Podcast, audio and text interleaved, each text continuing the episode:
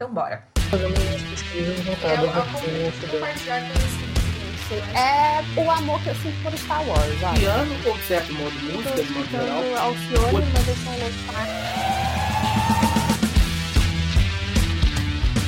Sejam todos muito bem-vindos a mais um episódio do Cientista Também É, o podcast da Metzer que vem deixando a pesquisa mais atrativa e viável desde 2016. Eu sou a Dai e hoje tô aqui em ótimas companhias com o Felipe e o Assim. Meninos, por favor, se apresentem. Olá a todos, eu sou o Felipe Mandavalli e estamos aqui mais uma vez com a missão de inspirar mais pessoas a fazer e divulgar pesquisas científicas. Então, este podcast é para você que está aí na iniciação científica e também para você que já está no seu mestrado e doutorado. E para nos ajudar nessa missão, hoje nós temos aqui como nosso convidado o o Assim. Palmas para o Assim, por gentileza. Bem-vindo assim!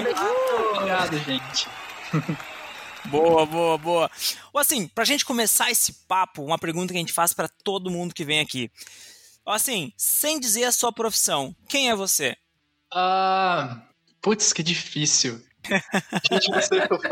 Então, é, isso é muito bom, porque para várias pessoas que a gente tá perguntando, e em especial quem é pego de surpresa, é bem essa, essa reação, né? Tipo, caramba, eu geralmente começo me definindo pela minha profissão, e aí depois você vai puxando os outros fios desse novelo, né? Então, para te ajudar, vai, só para te dar aquela força. Tenta definir pra gente, começar aí a se definir pra gente, ah, pelos teus três principais hobbies. Bem, eu sou assim, eu gosto muito de ciência, eu gosto muito de gatos, de brócolis e comida indiana, japonesa. E eu acho que uma das coisas que mais me definem são a falta de sentido. Então, é isto. Falta de sentido. É, Conta mais pra gente sobre isso. Bem, então, a falta de sentido na vida é o que me leva a procurar sentido a tudo. Então, tudo que eu faço é, não tem uma lógica definida, não tem uma, um planejamento, e esse planejamento é o que me faz fazer várias coisas na vida. Então você vive muito. uma experiência caótica de vida, é isso assim, Exatamente, a vida é caótica, então, o caos. caos.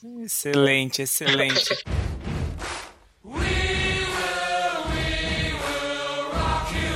E aproveitando esse caos, então, Ok. Tenta colocar pra gente o que que desses teus hobbies. Quero saber onde é que você coloca o brócolis nessa história. Mas o que que os teus, teus hobbies eles influenciaram ou te ajudaram aí na sua definição de formação acadêmica, de formação como pessoa? Bem, então, gatos não entram muito nessa questão. Brócolis, eu acho que talvez, porque brócolis é o que me faz feliz e eu como bastante, então comer também me leva a, fazer, a procurar emprego também, né, ganhar dinheiro. Ah, a última coisa que eu falei, ah, o caos. Então, sobre a parte do caos, eu acho que é o que me leva a fazer várias coisas ao mesmo tempo. Então, eu faço divulgação científica, defendo vacinas, brigo com pessoas na internet por motivos Polêmicas, polêmicas. polêmicas, e eu vou explicar depois, né, aparentemente. E é o que me faz a, a realmente procurar definir um mundo melhor, né? Eu acho que é meio clichê isso, mas é o que todo cientista deve procurar, o que procura, né? Sem dúvida. Acho que vira clichê quando a gente não executa isso na nossa rotina, né? Sure. Quando é um negócio que você fala, ah, eu faço tal. ah, É muito lindo ser nananã. E aí no teu dia a dia tu não consegue colocar aquilo em pauta ou defender aquilo de fato, né? Então não é clichê, não. Acho que ser humano é isso, né? A gente, a gente tem que querer ser um pouquinho melhor. Uhum.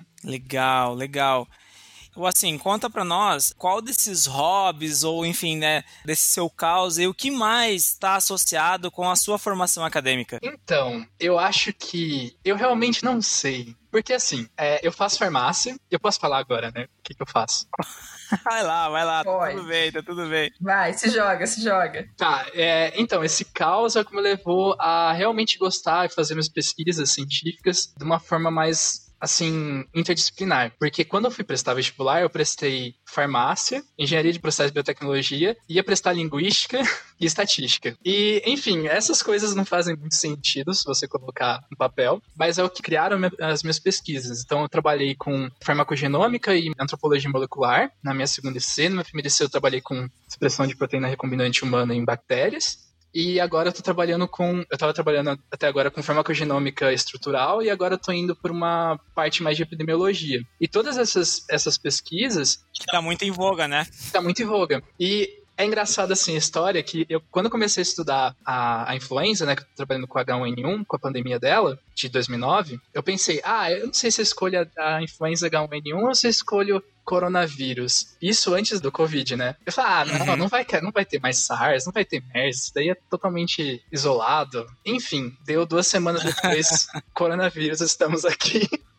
Muito triste. Caraca, velho. É. Pra tu ver, tá em tempo real isso acontecendo, né? Que Sim. doideira. Não, mas é muito bacana porque você consegue ver como uma pandemia que aconteceu em 2009 tem muita relação com a que está acontecendo agora com o coronavírus. Não em mesma magnitude, mas é, as medidas que são adotadas, os alvos terapêuticos, ou como fazer, como descobrir alvos terapêuticos, segue a mesma lógica. Então é tudo aplicado, é tudo relacionado. Os protocolos são mantidos, né? Meio que a mesma linha. Exatamente. Show de bola, show de bola.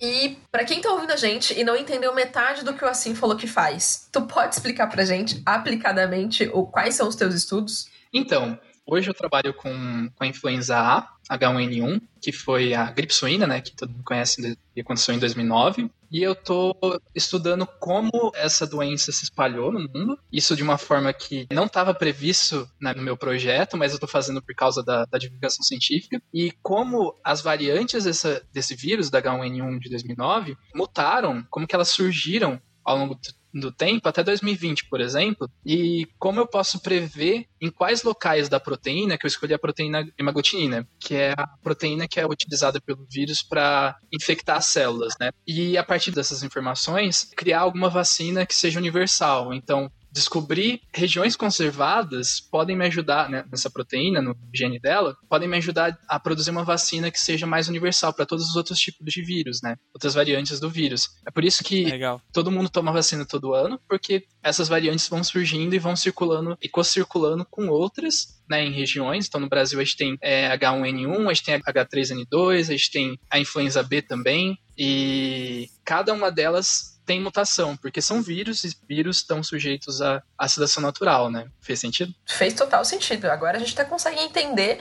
e uma galera aí tá pensando, caramba, é isso, né? Tipo, também quero, como é que faz? Muito legal, muito legal mesmo. E, voltando um pouquinho no, no lance das causas, que tu chegou quando tava se definindo ali, né, as coisas que você gosta e tal, chegou a levantar algumas. Eu queria que você pontuasse pra gente de novo quais são as, as tuas principais causas, de preferência umas três, e como é que você consegue, na, na tua rotina, aplicar isso, como é que você consegue defendê-las no seu dia a dia, nas tuas ações, como é que isso funciona? Então, eu acho que minhas três primeiras causas são é, popularização da ciência, né? Então, eu acredito que o mundo é melhor com ciência, com, com pensamento crítico e com, com a metodologia científica sendo aplicada na, na, na vida cotidiana, né? Então, desde formular uma hipótese, testá-la, até você confirmar as informações que são passadas pela gente. Né? Então, fake news, por exemplo, confiscar fake news ou conferir se as fake news são realmente fake news ou são verdade, é um papel de um cientista. E nem todo mundo precisa realmente ser cientista, estar no laboratório, estar na bancada, para realmente ser considerado cientista. Essa é a minha definição. Só vou pedir uma pausa, por gentileza. ah, claro. Uma pausa breve. Uma salva de palmas para esse menino. Muito obrigada. Né? Não estar numa bancada para ser cientistas. Amores, ouçam isso. Ouçam isso. Internalizem. O louco de Boa. jaleco não é o único cientista na face da Terra, ok? Obrigada. Exatamente. Tanto é que eu nem uso jaleco. Ó, viu? Viu? Não, é que na minha graduação eu uso jaleco quando eu vou pro laboratório, mas eu tenho um trauma muito grande de laboratório, então eu odeio, e é por isso que eu trabalho com bioinformática, porque eu não preciso usar jaleco. Eu posso até de short e tá ok. Enfim, a segunda, minha segunda causa, eu acho que é universalização dos serviços básicos, então, desde questões de saúde, né? Então, o SUS para mim é uma coisa pública, né? Então, todo mundo deve ter acesso, porque como a gente tá vendo agora na pandemia, ninguém existe como uma ilha, nenhum, nenhum homem é uma ilha, né? Acho que é o John Dowby que fala isso, esqueci o nome dele. Mas nenhum homem é uma ilha, ninguém é uma ilha. Então todo mundo depende da saúde do outro, né? E se você universaliza isso, não dá direito acesso, a chance de uma crise de pandemia aqui no Brasil, e que a gente está vendo nos Estados Unidos, na Itália, em países que não investem tanto em serviços básicos de saúde, estão enfrentando, né? Então, essa é a segunda causa. E a terceira causa eu acho que, que é o que entra muito na minha, na minha existência. Então, o meu pai é refugiado, por exemplo. Então, é, eu não consigo pensar em um, realmente a minha existência num mundo que não inclui essas minorias, sabe? Então, tipo, a minha mãe é Sim. negra, meu pai é refugiado. Por mais que eu não passe por preconceito aqui no Brasil, tanto preconceito assim, tipo, teve um barbeiro que não quis é, raspar meu cabelo porque eu tinha cara de, sei lá, meliante, alguma coisa assim. É bem bizarro quando eu tinha barba comprida, né? Que chato isso, né, cara? É bem chato. Então eu não consigo ver isso, eu não consigo ver também a minha, a minha mãe, por exemplo, sofrendo racismo na minha frente, sabe? Eu não consigo ver a minha existência, a existência de pessoas que eu amo, sendo negada de uma forma tão estúpida assim, sabe? Desculpa, eu usei estúpido, mas. Não, tá. É Mas é é genuíno. Genuíno, sentimento genuíno. Mas enfim, e, e é muito triste também, né? E eu acho que fica mais triste ainda quando você olha no, no ambiente universitário, no ambiente acadêmico, né? Então, você vê como que essas pessoas não são incluídas num espaço acadêmico, né? E um espaço acadêmico é um espaço científico, então você tem que pensar, tem que ter um, um pensamento crítico da realidade. Se você não tem um pensamento crítico da realidade, você exclui pessoas desse espaço, não faz nenhum sentido, né? Falar que é científico. Com certeza. Perfeito. Tu consegue é, explicar pra gente, ou até dar algum exemplo de alguma situação que tenha acontecido contigo dentro da academia, onde você ou presenciou alguma situação de exclusão dessa que você citou, ou até mesmo que tenha acontecido contigo? Então, eu consigo lembrar de uma quando eu tava na- no primeiro, não, segundo ano de faculdade, eu tava fazendo IC, aquela que eu falei com, com bactérias e tal. E na saída, é, foi exatamente na mesma semana que teve aquele ataque terrorista no- em Orlando, né? Eu acho que foi Orlando. Foi uma, uma balada LGBT lá nos Aham. Estados Unidos. E aí eu saí da, da, da Uhum. coisa com minha amiga, a gente tava passando pelo corredor do laboratório. E aí um, um cara X chegou e falou: Ah, não, é, eu pedi pra ele abrir, a- ele foi abrir a porta e falou: Ah, não vai me explodir, não, hein? E tipo, ele falou alguma outra coisa assim, eu fiquei, cara, sabe, tipo, pelo amor de Deus. É sério que isso tá acontecendo? É, né? exatamente, eu fiquei assim, cara, não é possível alguém num ambiente universitário falar uma coisa tão ridícula dessa, sabe? Aí a segunda coisa que aconteceu foi, como eu tava falando, da, é, terem me negado um, um corte de cabelo, porque eu tinha raspado meu cabelo de uma forma bem porca, eu, eu admito. Mas eu queria raspar o cabelo em um barbeiro, né? E aí eu fui numa barbearia, que era de um amigo do meu avô, bem velhinho assim, que ele tinha cortado meu primeiro cabelo. Tipo, foi a primeira pessoa que cortou meu cabelo, né? E aí ele falou, cara, quem é você? Eu não, eu não, eu não deixo ninguém do- desse tipo social entrar aqui, não, e bababá. E eu falei, cara, mas meu avô é seu Caraca, amigo, uau. sabe? Tipo, ah, não, mas não me interessa, quem que é esse cara aí? Eu falei, eu falei exatamente o nome do meu avô, eu falei quem que eu era. Falou, não, não vou cortar seu cabelo não, porque é isso. E, enfim, eu fiquei, tipo, Ah, umas três semanas muito mal. Eu contei pro meu avô. Imagino. Meu avô foi lá, tipo, acabou com o cara, foi muito bom, fiquei muito feliz com isso. E depois de um tempo ele morreu. Então, não, não é eu querendo o mal da pessoa, mas depois fui descobrir que, enfim, isso daí eu não era uma das únicas pessoas que passaram por isso, né? hum, era recorrente. Era recorrente, mas assim, é uma coisa que, que ocorre meio que raramente, sabe? Em compensação de tudo que eu vi da minha mãe passando por isso, minha mãe é negra, né? E ela é professora universitária. Eu já vi essas coisas acontecendo, assim, quase sempre, sabe? E chega a ser até pior, assim, acho que eu fico muito pior. Fico mais mal, mais mal ainda existe? Não, eu nunca existiu. Pra gente aqui Ah, então existe. tá. Hoje, nesse momento, existe. Mas pior de ruim, pra gente super existe. Bora. Perfeito. É, então eu fico pior, então, é, quando eu vejo as questões da minha mãe, sabe? Então, pra mim, assim, eu passo por isso daí, eu fiquei muito mal, mas eu vejo minha mãe passando por isso daí, eu realmente, assim, admiro ela, como ela consegue fazer tantas coisas incríveis e não sucumbir a isso, sabe? Muito legal. E até é interessante que você pontua, porque é uma hierarquia social que muitas pessoas não conseguem compreender, né? Sim. É, na maioria das vezes, dos espaços, você dentro do Brasil ainda é visto como um homem branco, Uhum. né? Sim, sim. E isso te dá privilégios e acesso a lugares, espaços que, com certeza, a, a tua mãe não teria, né? Exatamente. Com a mesma abertura e tudo mais, sendo uma mulher negra no Brasil. Então é, é legal, entre muitas aspas, não a situação, obviamente, mas é interessante a gente ter o teu relato para mostrar, é, na realidade, um exemplo né, vivenciado de como isso de fato acontece, né? E a gente está falando de uma mulher negra, mas professora universitária, que teoricamente já daria aí um status totalmente diferente para ela, né? Então imagina pessoas é, que estão na, na mesma persona dela, mas vivendo, às vezes, tendo um trabalho mais simples, estando, prestando serviço para outras pessoas, né? O que, que não acontece no dia a dia e na rotina dessas pessoas. Sim, sim. E o assim, eu peço que depois, no, no, no momento oportuno, você entre no site da Metzer e olhe a foto que tá na capa do site. Ah, eu entrei hoje. Só pra você entender como que é a nossa cultura de pessoas aqui dentro. Beleza. Vou entrar agora. Ou entro depois. Depois, depois. Ah, vamos, vamos focar no nosso Ah, conversa. tá, ok. Porque eu já tô entrando Boa, boa. Essa é só uma, essa é só uma deixa. Essa é uma deixa pro pessoal depois acessar Ai, e ver o quanto a gente realmente se importa com isso, porque o propósito da Metzer, assim, é, é democratizar a pesquisa, certo? É por isso que a gente está fazendo esse podcast, para ter uma conversa mais aberta, para falar com pessoas que fazem pesquisa, mas para não falar da pesquisa delas, e sim das pessoas. E mostrar que a pesquisa é feita por gente, né? E que o cientista é uma pessoa que, que tem uma vida comum como qualquer outra pessoa. Uhum. E a ideia desse podcast é inspirar novas pessoas a fazer pesquisa. E a gente não vai conseguir alcançar um grande número de pesquisadores se a gente não fugir do estereótipo. Uhum. Então, é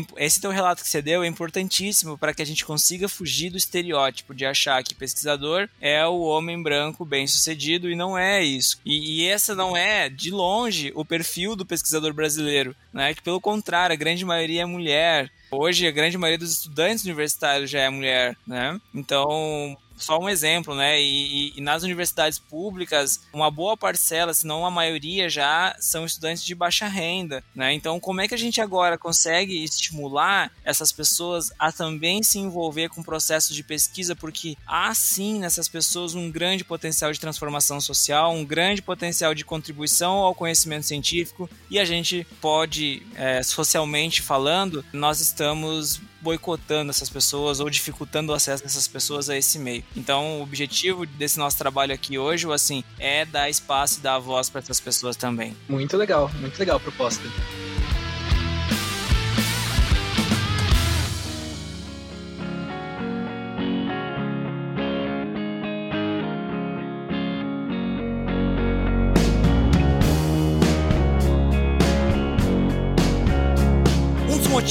Estarmos aqui com forte desejo de inspirar novos cientistas é a compreensão de que para muitos essa- jornada é extremamente pesada, excludente, pelos motivos mais errados possíveis, né? Ou seja, não é pela falta de desejo ou capacidade de ser pesquisador, mas sim pelo contexto em que a maioria dos estudantes e, e profissionais, pessoas estão. Então, assim, se você pudesse dizer alguma coisa para você no seu primeiro dia de graduação, o que seria? Nossa, que difícil pergunta. Eu acho que todo mundo deve responder, né? Isso, eu não sei. Todo mundo responde. Ah, que assim, ótimo. Mas é difícil mesmo.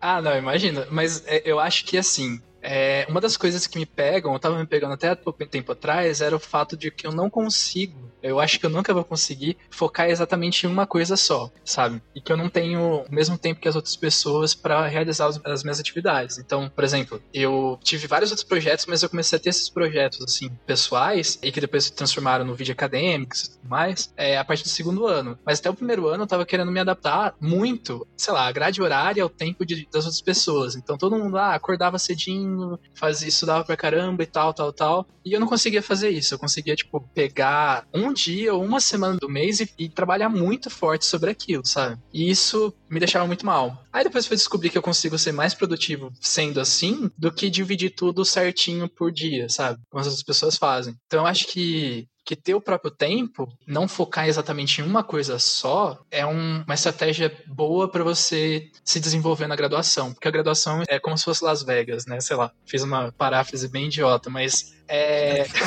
é você tentar tudo, tudo possível, sabe? Então, as pessoas pedem muito que, que os pesquisadores, os alunos de graduação, tenham um comportamento de pós-graduação. Isso não faz nenhum sentido. Né? Não cabe, né? Tem que dar tempo de maturar, de entender o ambiente Sim. e tudo mais. Nossa, sim. A gente tem batido nessa tecla aqui também, né? O assim, porque é muito importante entender a maturidade que a pessoa também tem pessoalmente, né? Não só a maturidade profissional ou a capacidade acadêmica dela. Sim, total. né? Então, acho que esse, esse é um ponto importante também que a gente tem que levar em consideração e ter empatia nesse momento, né? Então, agora, definitivamente, uma per- a pergunta que você tanto queria responder. Hoje, quem é você profissionalmente? Caramba, tá. Eu sou um divulgador científico, eu acho, né? Eu virei isso, acho que no começo desse ano, aparentemente, é bem engraçado. É, eu sou estudante de graduação de farmácia, estou no quinto ano. É, são seis anos de graduação, então, contando com a, com a pandemia, talvez sete, oito anos. É, e eu trabalho com bioinformática, é, bioinformática estrutural.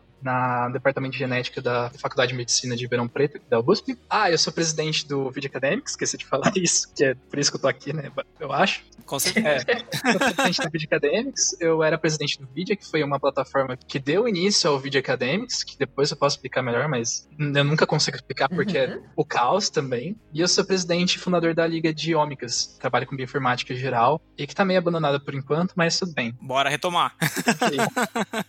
Já, já fica a dica, né?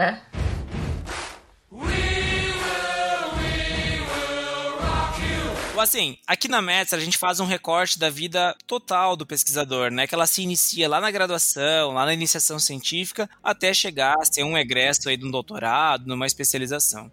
E assim, assim, é, hoje, em que etapa da jornada acadêmica você está? Então, eu tô quase me graduando, eu tô fazendo minha terceira IC oficial, assim, e é isso, agora daqui a pouco eu vou estar procurando estágio, né? Mas isso vai realmente depender da pandemia, né? Sim, muito do cronograma desse primeiro semestre de 2020 vai ser afetado aí, não tem jeito, né? Infelizmente. E a IC, pra quem tá ouvindo a gente e não entendeu o que é, é iniciação científica, tá, gente? Então, a iniciação já tá na terceira iniciação científica, né? Terceiro projeto de iniciação científica dentro da, da graduação, é isso? Isso. Não quer dizer que eu terminei todas elas, consegui resultados, mas eu não realmente publiquei um artigo ou alguma coisa ainda, né? Uhum. Mas se envolveu com alguma coisa de pesquisa. E faz parte desse processo de aprendizagem. Isso eu acho que é o mais importante, né? Uhum. E onde você quer chegar nessa jornada acadêmica, ou assim? Onde é que você pretende chegar? Qual que é o teu objetivo? Então, desde o início, eu acho que por influência da minha mãe mesmo, eu tava realmente pensando em, em seguir pro doutorado, para fazer pesquisa.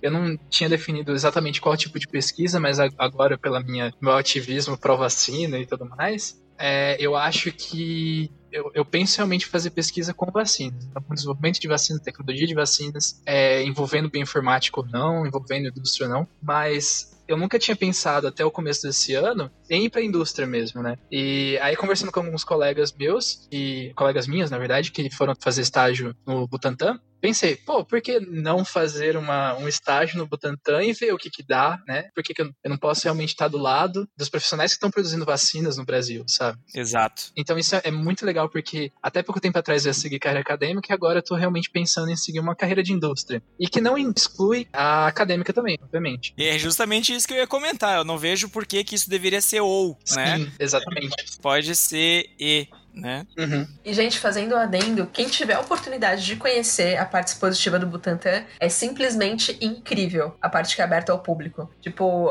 tem vários conhecimentos da área de de bio e dessa parte de infectologia e bactericida, vírus, enfim, que a gente consegue ter assim um. explode a cabeça, sabe? Tu vai vendo os experimentos, a coisa vai acontecer. É muito, muito, muito legal. Quem tiver a oportunidade, vale a pena passar uma tarde lá, porque é sensacional o espaço. Sim, eu ainda não tive essa oportunidade porque quando eu pensei exatamente isso no Butantan uma semana antes do, do coronavírus. Então tá empatando muito, muito triste. Né? Mas é legal que a gente faz uma lista, né? Coisas pra fazer pós-quarentena. Tem uma galera aí que já tá com praticamente livros, né? Dessa lista já virou livros já. Sensacional.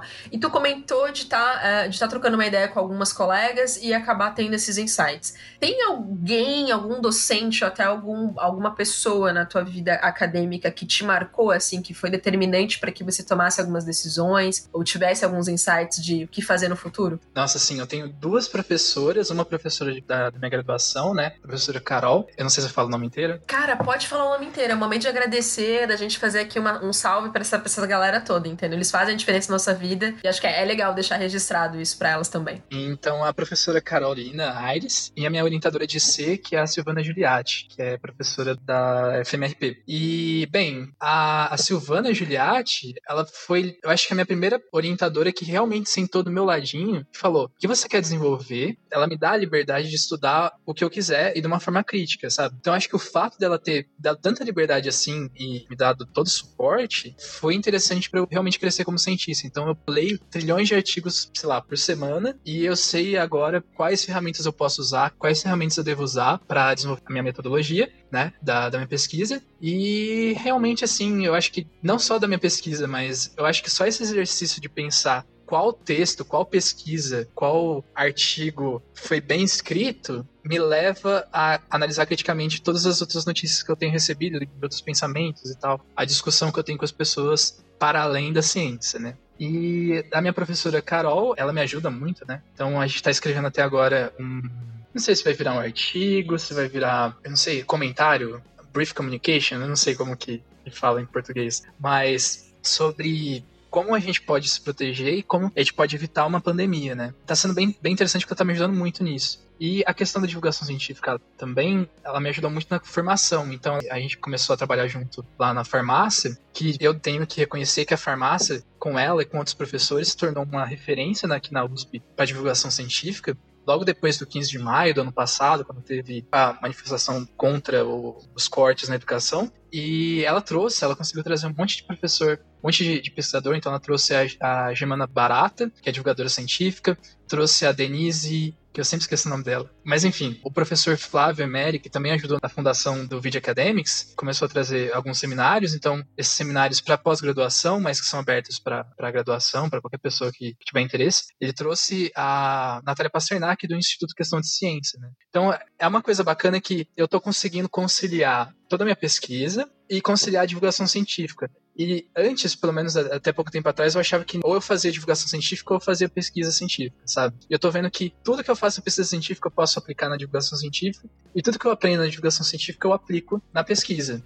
Então, eu acho interessante como essas coisas agora estão se comunicando e essas pessoas que estão na minha vida estão me ajudando muito, sabe? Estão ajudando muito outras pessoas também. Fenomenal, cara. É, é, muito importante a gente saber que em determinados momentos algumas pessoas boas vão cruzar o nosso caminho e vão nos ajudar, né? E é importante a gente estar tá disposto a correr atrás dessas pessoas e também estar aberto para quando essas pessoas aparecerem, né? Também não adianta só uma coisa ou só a outra, né? Acho que tem que ser uma combinação de cada uma delas. E também para os professores, reforçar esse pedido de que, por favor, professores, escutem esses jovens, né? Deem um tempinho, dê aí 5, 10 minutos para que um jovem desse conte o que, que ele quer, onde é que ele quer chegar, dividir esse sonho com você. Pode ser uma oportunidade incrível de mudar a vida de uma pessoa.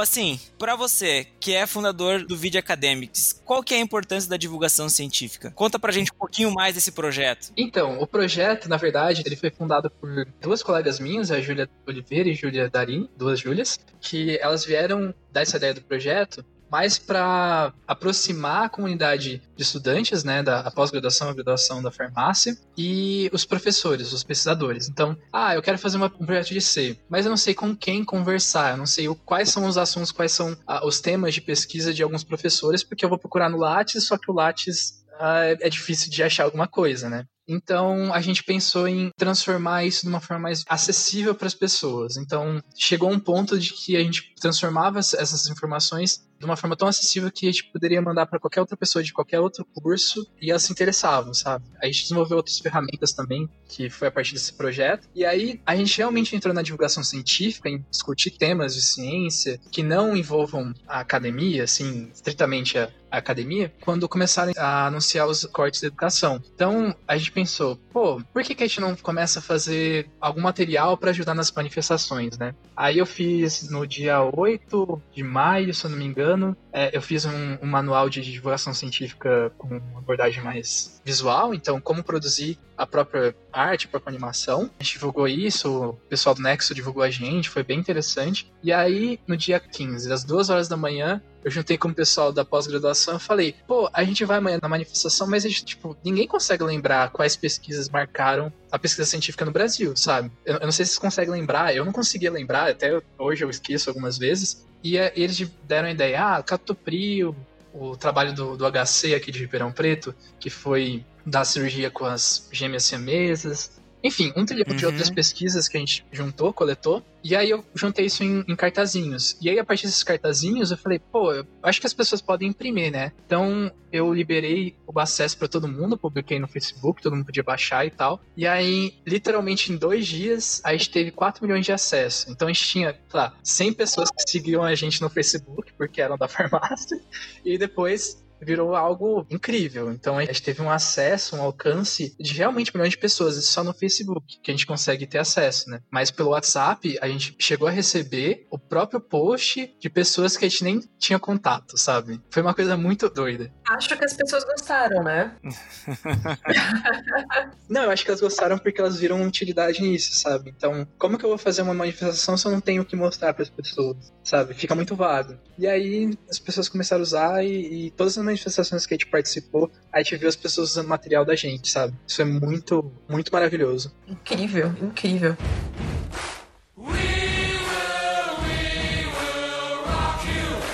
Gente continuar nessa pegada da divulgação científica, eu queria entender um pouquinho melhor.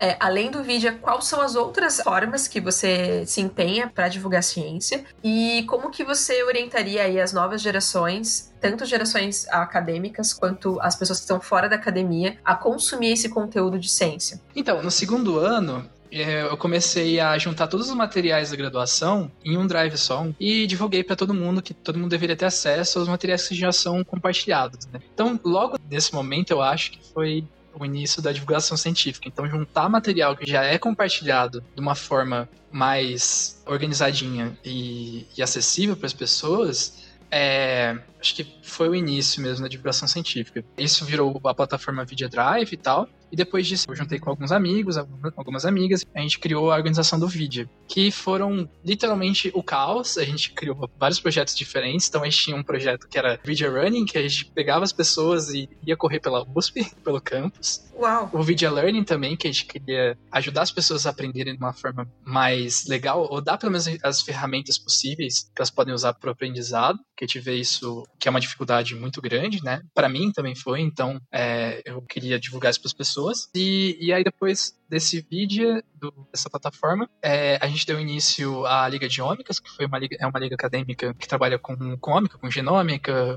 transcriptômica, proteômica. A gente quis juntar todas essas ômicas é, em uma liga só para todo mundo discutir. Isso eu acho que foi o começo, assim, da realmente da divulgação científica. Eu, eu falo que foi o início por causa da, das manifestações, mas acho que, em retrospectiva, esse foi o início. Por quê? É, ninguém sabe o que é ômica, ninguém sabe o que é genômica direito, nem as pessoas que trabalham com genômica sabem, acho que ninguém sabe muito bem.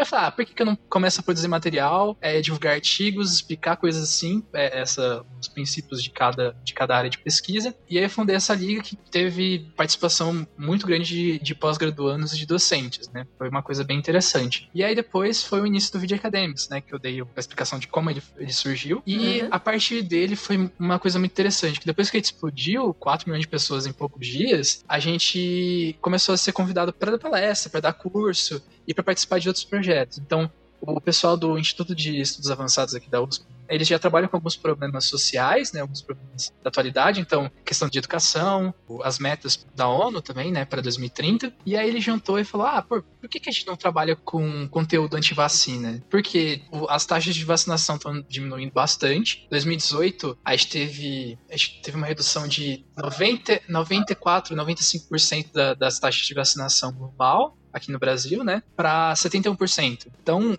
como que Caramba. você reduz para 71% em, de 2016 para 2018, sabe? É, é, chega a ser muito bizarro. E a gente começou a explorar isso, a gente produziu até um relatório agora associando os grupos anti-vacina, né, os movimentos anti-vacina aqui no Brasil com essa redução. E a gente começou a produzir outros materiais, né, para conscientização sobre as vacinas. Então a gente fala por que, que é, essa intervenção médica é uma das mais efetivas para a redução de, de doenças, né, no mundo e como que isso impacta a economia dos países, principalmente do Brasil. É, como que as vacinas são feitas, porque esses são são alguns pontos que os movimentos anti-vacina e as pessoas mesmo que não são anti-vacina se confundem, né? Então as pessoas acham que vacinas são que é o vírus que ele vai te infectar, por exemplo, o vírus da gripe, ele vai te causar gripe, sabe? É, acham que tem produtos tóxicos pra caramba na vacina e, e a partir disso você vai morrer e vai ter autismo, sabe? Então.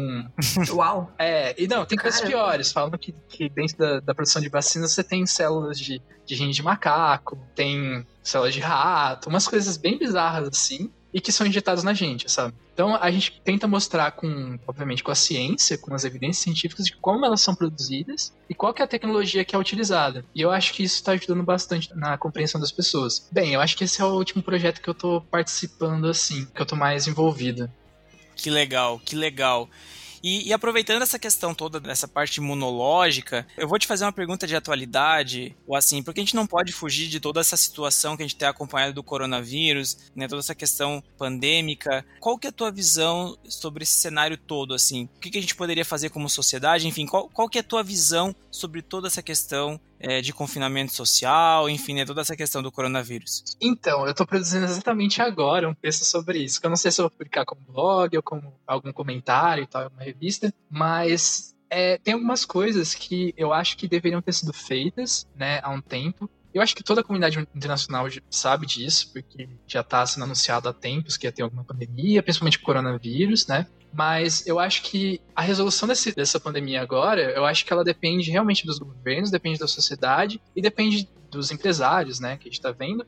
É, eu acho que o fato da gente ter, no, pelo menos no Brasil, ter um sistema de saúde já ajuda bastante. Um problema nisso é que a gente não tem, tem investindo tanto em, em no, no SUS, né? Acho que a gente perdeu 40 mil leitos hospitalares é, nos últimos 10 anos. A gente perdeu 20 bilhões em em 20 anos com o congelamento do, dos gastos, né? Que foi a PEC, que eu esqueci o número, mas foi uma PEC em 2016. Isso eu tô colocando na conta do governo, né? Mas quando a gente coloca na conta da sociedade, a gente percebe que muitas das práticas que são simples que a gente tem recomendado, não, a OMS tem recomendado, né? Que é lavar as mãos, evitar aglomerações, uh, evitar o estigma também. Então, eu falo do estigma porque as pessoas não usavam máscara e as pessoas que usam máscara, que usam para se proteger de algumas infecções. Das pessoas que têm gripe, estão com, com resfriado, alguma doença respiratória, que usam a máscara também, a gente olha com os olhos muito ruins, né? Porque isso é muito comum lá na Ásia, mas não é comum no Brasil, e a gente vê, ah, essa coisa é bizarra. Então a gente demorou um tempo para começar a pensar, ah, realmente máscara Sim. é uma coisa interessante. A gente coloca a nossa vergonha de fazer uso da máscara acima da proteção que ela pode causar, né? É, e às vezes a pessoa tem receio de causar um impacto negativo nas outras pessoas, tipo, ah, vou usar máscara e vou causar pânico. Exatamente. É, o que também não deve ser pensado dessa forma. Eu acredito que a gente deva conscientizar as pessoas sobre o uso da máscara e o bom uso, né? Como uma forma de da gente se proteger e, e, entender que isso é momentâneo, né? Diferente de países que tem uma alta poluição do ar, né? Talvez São Paulo a gente poderia fazer uso dessas máscaras, né? Quem mora em São Paulo ou quem vai para São Paulo com frequência sabe o quanto o ar lá é poluído, mas a gente ter essa consciência que isso é um problema momentâneo no Brasil também, né? Ou assim, não vai ser para sempre que a gente vai ter que usar isso, né? Não, e tem também a questão de da gente não confiar, eu acho que vai nesse sentimento anti-ciência, né? Mas a gente não confiar nas autoridades de saúde,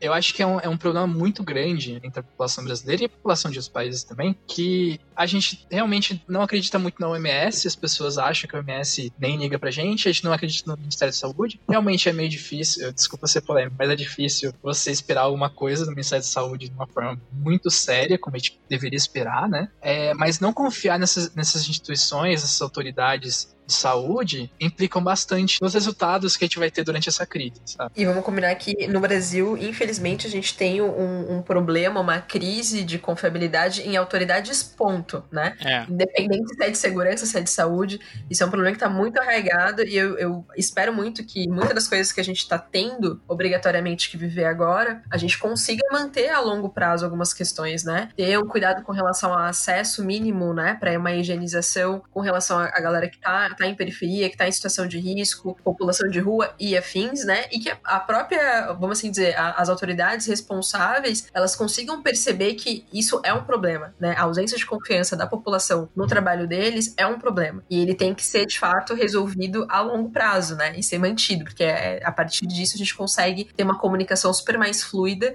e, consequentemente, evitar uma série de problemas que já poderiam ter sido evitados lá no início, né? Perfeito.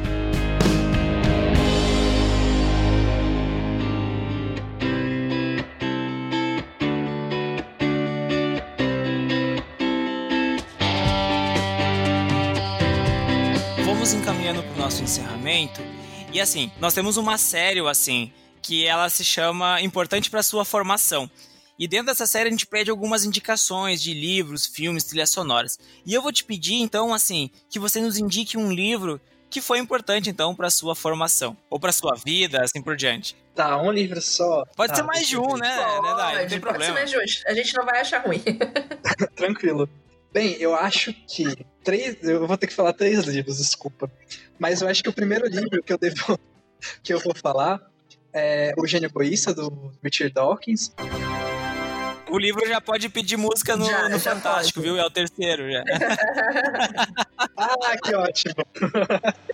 Mas o, o Gênio Egoísta, então, eu acho que é o livro, um dos livros que mais marcaram, porque ele explica como que a evolução afeta a sociedade, né? Então, como o, o próprio conceito de memes foi surgiu desse livro, do Richard Dawkins. É um livro muito bacana de ler. O segundo livro que me interessou bastante foi O Valor da Manhã, que é do, do Eduardo Janetti. Ele explora também, da mesma forma, a evolução, mas de aspectos econômicos. Então, ele ensina economia, ele ensina princípios básicos de economia a partir da evolução. Então, o estoque, estocar as coisas, ela não, não, não foi criada pelos humanos, ela foi criada pela natureza. Então, a gente vê como que a natureza e os seres humanos é, mudam o comportamento quando elas devem estocar as Uhum. coisas, sabe? Então, desde comida até dinheiro. E o terceiro livro é o o nível, que eu esqueci exatamente de quem que é, de quais são os autores, mas é um livro muito incrível porque ele dá uma, um panorama geral, com dados estatísticos mesmo, de vários problemas, de várias questões que nos rodeiam. Então tem da pobreza, tem de como os, os estados se organizam, como que a saúde pública se organiza no mundo, e é um livro muito bom assim para quem tá dando dica para quem tá no, no ensino médio, que é um, um livro bom para você realmente ver com dados quais são os problemas sociais e problemas, enfim. Acho que esse título ele entra pra linha do importante para a sua formação para qualquer indivíduo sujeito que vive em sociedade. Sim, Né? Vamos combinar que ele traz informações aí pra sair daquela premissa que igno- ignorância é uma benção, né? Tipo, gente, não é. Quanto mais conhecimento a gente tem, mais autonomia a gente tem na nossa própria vida, nossas escolhas. Então, eu acho que esse livro, sem dúvida alguma, ele entra. é, ele é, é uma, uma leitura um pouquinho mais densa, porque ela tem muito indicador, trabalha com bastante estatísticas, né? E tudo mais. Mas super vale a pena. Te dá um contexto de, de mundo, assim, e de, de governabilidade que é sensacional. E agora, pra gente, assim, foram três livros, ok, adoramos. Mas a gente quer sempre aquela galera que tá aquele momento assim, ah, não quero pensar agora, não quero uma coisa ativa, né? Quero que alguém dê informação. Indica pra gente um filme, assim, que revolucionou a vida ou que você assistiu recentemente e te deu um, um punch, assim. Não pode pensar. Não pode pensar. Não, pode pensar, pode É pensar. pra É, mais pra ser uma coisa ativa, né? Pra, tipo, a, le- a leitura ela acaba sendo uma coisa mais ativa, né? Você tem que estar ali em cima. Putz, todo mundo que pergunta isso daí, eu, eu sempre respondo que eu não sei. Mas eu acho que. Eu acho que agora, pela questão da, do coronavírus, eu acho que eu indicaria o- a, a série Pandemia. Boa. A hundred years ago, a deadly influenza virus infected hundreds of millions of people. somewhere in the order of 50 to 100 million O deaths. pessoal não vai enlouquecer em casa. Tipo, tudo bem assistir agora, nesse momento, tudo bem. Não, eu acho bonito. Eu, eu terminei a série chorando de felicidade, assim, vendo como que, como que as coisas, como que as pessoas estão engajadas em, em acabar com uma pandemia que tá rolando desde 2009, que é a da H1N1, no caso da, da série. Uhum, uhum. E você fala, pô, se já tá acontecendo pra H1N1, que nem foi tão forte assim, é, em comparação do coronavírus que tá tendo agora, por mais que as autoridades digam o contrário, você vê que, que, as- que muita gente estava envolvida e tá envolvida. E é muito louco quando você descobre que você tá dentro desse processo. Uhum. E aí você vê, pô, ok, tudo isso aconteceu com a H1N1 em 2009. Como que vai ser com o coronavírus agora? Que é, assim, tá sendo as- a pandemia que tá se equiparando da gripe espanhola, que também foi influenza, H1N1, em 1918. E agora você imagina, cara, tantas pessoas, tantos cientistas, tantos profissionais de saúde, tantos governos que estão se juntando pra lutar com essa pandemia, como que a gente pode realmente ter esperança no mundo, sabe? Um mundo sem essa doença, um mundo mais estável. E, e conta pra nós, assim, uma trilha sonora que tem te levado nesses dias aí. Hum, tá, ok. Eu indicaria muito a Queen. I'm having such a good time.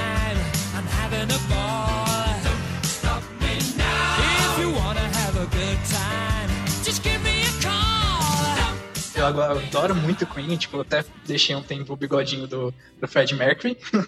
Não me identifico muito. Maravilhoso. Mas é o que me faz, assim, acordar e fazer exercício físico e vai estudar. Mas eu indico muito Radiohead também, porque se você quiser ficar melancólico, assim, imaginar um mundo diferente, então Radiohead é muito bom. The green plastic watering for a fake Chinese rubber plant and a fake plastic girl. Ótimo, são duas bandas excelentes e eu sou muito fã do Queen também. Muito bom, né? Eu, eu tô vendo que os cientistas são dos clássicos, né, Fê? São, são. O Fred Mercury é um, artista completo, né? Absurdo o quanto o cara era bom em várias coisas, né? Sim, é incrível. E ele é indiano. Sim, ele, ele é do. Boa, boa. Eu esqueci o. Peraí, não, ele não é indiano. ele- a família dele é indiana, mas ele. Mas ele é descendente direto de indianos. Exatamente, exatamente. Inclusive, ele parece muito meu pai, é muito engraçado. É que eu não posso mostrar foto dele aqui, porque estamos em áudio, mas enfim. Mas é legal que uma galera já tá pensando agora como é seu pai. Então fica. Referências não Que faltarão. Que ótimo.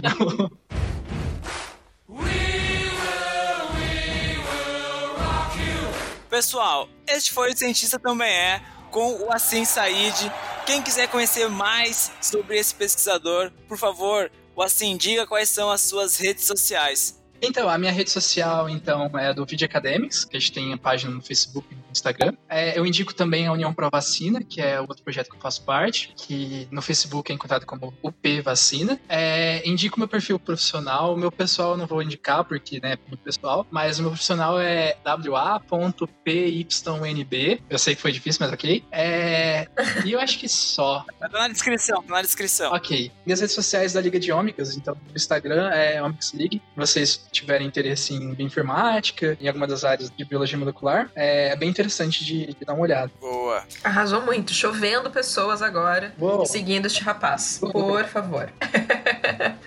Gente, então pra gente finalizar, esse podcast é feito pra vocês e a gente queria muito, muito, muito saber o que, que vocês estão achando dos nossos bate-papos, o que, que vocês estão achando das- dos temas que a gente tá tocando aqui, das pessoas que nós estamos trazendo também pra colaborar aqui com a gente, tá bom? Mas a gente quer saber também o que, que vocês querem ver no futuro, né? Afinal de contas, quanto mais ideia, quanto mais vocês puderem mandar coisas pra gente, a gente vai poder sempre reformular, se reinventar, né, Fê? Com certeza. Então, por favor, entre em contato com a gente pelo podcast.metzer.com, tá bom? Valeu, pessoal. Até semana que vem. E na próxima semana estaremos aqui com mais uma história da vida real no Cientista Também É. Curtiu? Então compartilha, nos acompanhe e também nos persiga em nossas redes sociais. E acesse conteúdos riquíssimos deste universo no blog da Metzer. Valeu, um abração e até semana que vem. Obrigado assim, até mais, pessoal. Tchau, tchau.